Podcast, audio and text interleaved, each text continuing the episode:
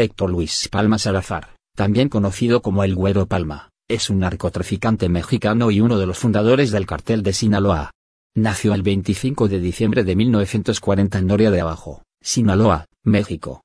Palma comenzó su carrera en el narcotráfico en la década de 1970, trabajando como piloto y traficante de drogas para el capo Miguel Ángel Félix Gallardo. En la década de 1980, se convirtió en uno de los líderes del cartel de Sinaloa, junto con Joaquín El Chapo Guzmán. Se cree que Palma estuvo involucrado en numerosos actos violentos, incluidos secuestros, asesinatos y torturas. En 1995, fue capturado en México y luego extraditado a los Estados Unidos en 2007, donde enfrentó cargos por tráfico de drogas y lavado de dinero. En 2016, Palma fue liberado de una prisión de alta seguridad en México, pero fue inmediatamente arrestado nuevamente y enfrentó nuevos cargos relacionados con el tráfico de drogas. Actualmente, se encuentra preso en México mientras espera su extradición a los Estados Unidos para enfrentar nuevos cargos de narcotráfico.